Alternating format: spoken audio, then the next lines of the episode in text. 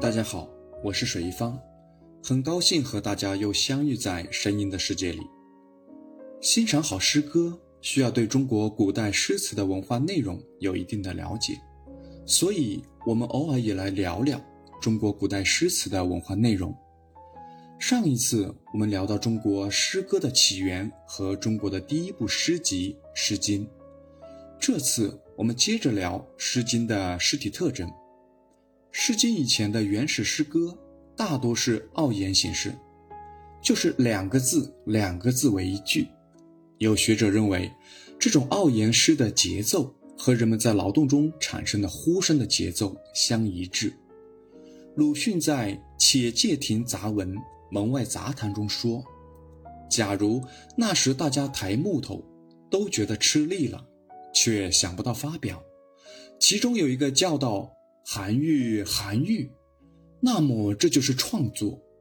倘若用什么记号留存下来，这就是文学。这种诗主要产生在原始时代，四言诗的形成标志着原始型诗时代的结束。四言诗就是四个字，四个字为一句，其形成的时代约在公元前十一世纪的商末周初之际。四言诗形成之前，有一个二言诗向四言诗的过渡阶段，在《周易》卦爻辞中出现过包含二言、三言、四言甚至五言的诗作，如《离九四》中有“突如其来如，焚如死如弃如”。四言诗集中的保存在《诗经》中。那么四言诗有哪些特点呢？第一，双音词入诗，极大的增强了诗歌语言的表现力。双音词或为双声，如参差荇菜中的参差，蒹葭苍苍中的蒹葭。双音词或为叠韵，如王室央长中的央长，匍匐旧之中的。匍匐，双音词或为叠字词。叠字是将两个相同的音节重叠而成为一个双音词，重复使用。如“关关雎鸠，在河之洲”，“桃之夭夭，灼灼其华”。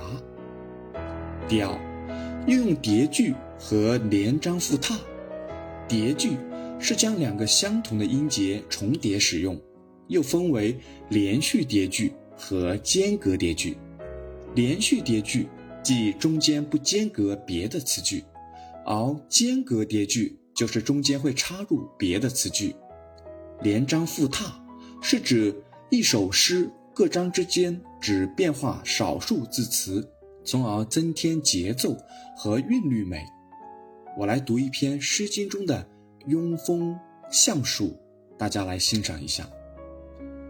相鼠有皮，人而无仪。人而无仪，不死何为？相鼠有齿，人而无止。人而无止，不死何似？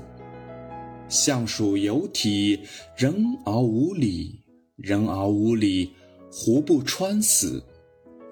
第三。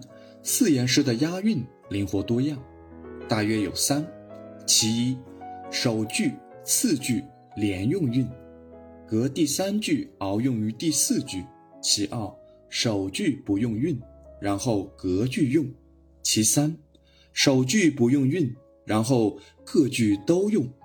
汉代以后的诗及唐代的律诗的韵都源于此。四言诗盛行于商周之际和春秋战国时期，汉代有所继承。魏晋时期，四言诗十分流行。曹操、阮籍、嵇康、陶渊明都擅长四言诗的创作。南朝以后，四言诗衰落。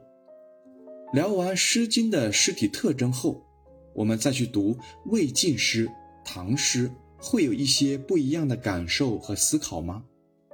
不论是魏晋诗还是唐诗，因为有了《诗经》这个活水源头，才有他们的璀璨，不是吗？